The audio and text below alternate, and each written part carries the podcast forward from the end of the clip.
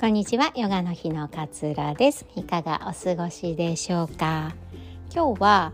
えー、この気持ちに気づけたならば自分のエゴに気づくチャンスというお話をシェアしたいなというふうに思います。エゴありますか？皆さんの中にも。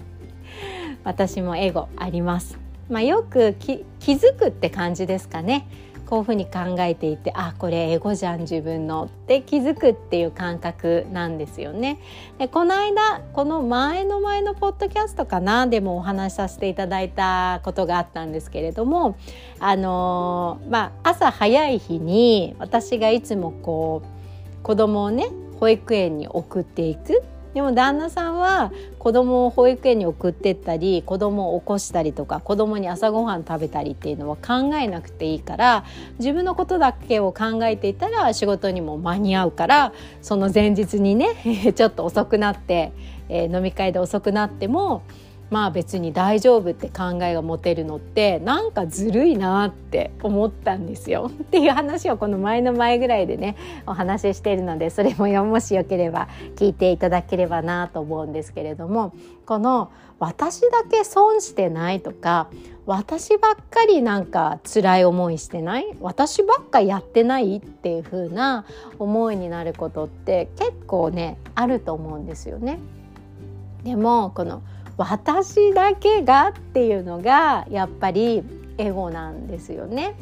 で私はこういう心の状態が出てきた時にあ私今エゴがムクムクしているなチェックしよう気づこうみたいな感覚になるのでそれを今日ちょっとお伝えしたいなと思っているんですけれどもエゴがね生まれるポイントってまず自分が正しいと思うんですよね。自分が正しいって私ばっかりこんな保育園子供のことを気にしてね段取りをとって朝早く保育園向かっていく私ってすごいって ま自分が正しいって思うんですよね。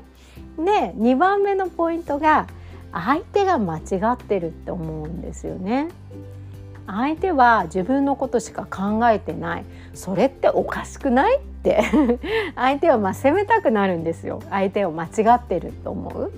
で3番目がそんな相手をコントロールしようとします。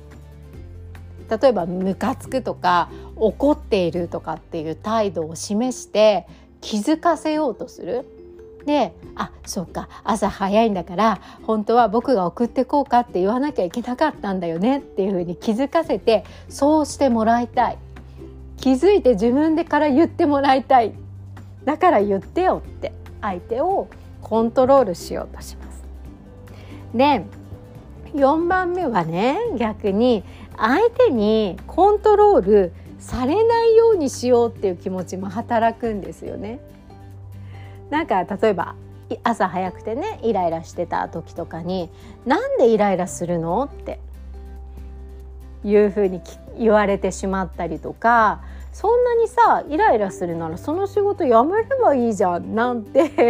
そういうふうには言われなかったですけど言われた日にゃ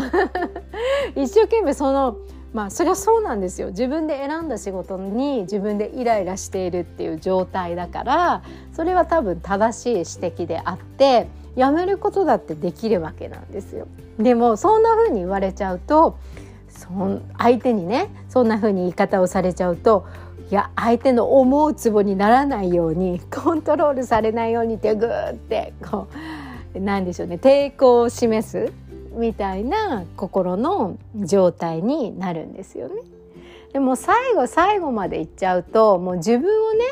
自分を傷つけてでもなんとか相手をコントロールしようっていう方にエネルギーがこうアテンションが注意力が向かってってしまうっていうこの心のこう5つの状態が自分の中で現れている時って自分のすごくエゴが働いている状態なんですよね。でねこれに気づくと結構このエゴが出てきている時ってストレスを感じるんですよ。なぜならば自分が正しいと思っているから相手を変えたがるんだけれども相手を変えることってたとえそれが身内の人間だったとしてもできないんですよやっぱり。相手には相手の考えがあるし私の考えを全てこう見破る？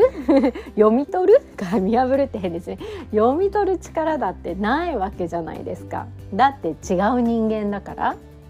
でもその相手を変えたい変えたい変えたいだって私があってってあなたが間違ってるんだからっていうことにこう自分のエネルギーをそこに持ってってしまう費やしてしまうのってストレスなんですよ。結局相手は変わらないから。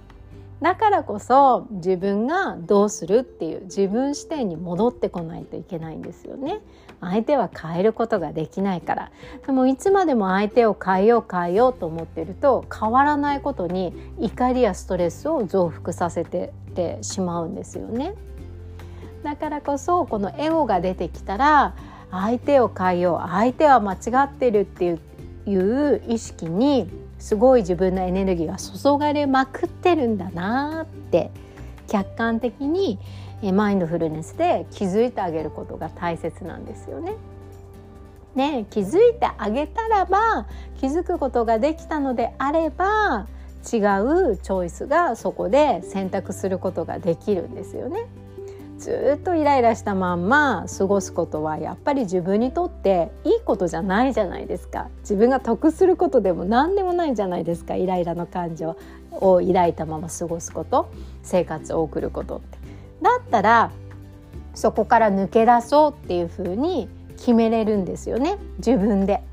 相手は変えられないけれどもこの今イライラしてるところから抜け出そうって決めるのは自分次第だったりすると思うんですよね。なので私はこのエゴが出てきたなっていう今のね5つのポイントを感じることができたらしっかりとそこで立ち止まって自分は本当はどうしたいのかっていうことを問うようにしています。でねあの気づいてよも結構気づいてもらえないわけですよね やっぱり。だからそこはえー、どういうふうに言ったら相手が気持ちよく受け止めてくれるかなとかどういうふうに言ったら相手にしっかりとこれが伝わるかなってしっかりとそこで考えて伝えていくことが大切だし伝えようって決めれるんですよね。自分の中で。伝えないも決められるし伝えようも決められます。だからこそイライラしてるなこの感情嫌だなエゴが出てきてるなって気づいたのであればそこで立ち止まって自分は本当はどうしたいと思ってるのかなっていうふうに思う。で相手を変えることができないんだから自分が変わっていく変えていく自分の言い方一つ変えてみて相手が「あそれなら僕がやるよ」って言ってくれるようなお願いの仕方をしてみようとかイライラしないようにもう一度段取りをしっかり組んで子供に協力してねって。なんかで協力してくれたらおやつに飴あげるねとかでもいいと思うんですけどなんかそんな感じでその楽しいことに取り組むんだよみたいな感じで、えー、伝えてあげたりすると子供って結構喜んでくれたりするのでそういうふうに伝えておこうかなっていうことも自分で決められるんですよね。いくらでも自分の中でチョイス選択肢はあるはずなんです。でもこのエゴが出てくると相手を変えよう変わってくれっていう方にエネルギーが向いてってしまってできないことに苛立ちをさらに増幅させてしまうのでやっぱり気づくことマインドフルネスの気持ちで気づくことが大切なんだよなってちょっとね改めて思いました。2つ前ぐらいのねエピソードも 一緒に聞いていただけるとより分かりやすいんじゃないのかななんていうふうに思います。今日はねエゴについてのお話をご紹介させていただきました。今日も聞いてくださってありがとうございます。あなたらしい穏やかな一日をお過ごしください。さようなら。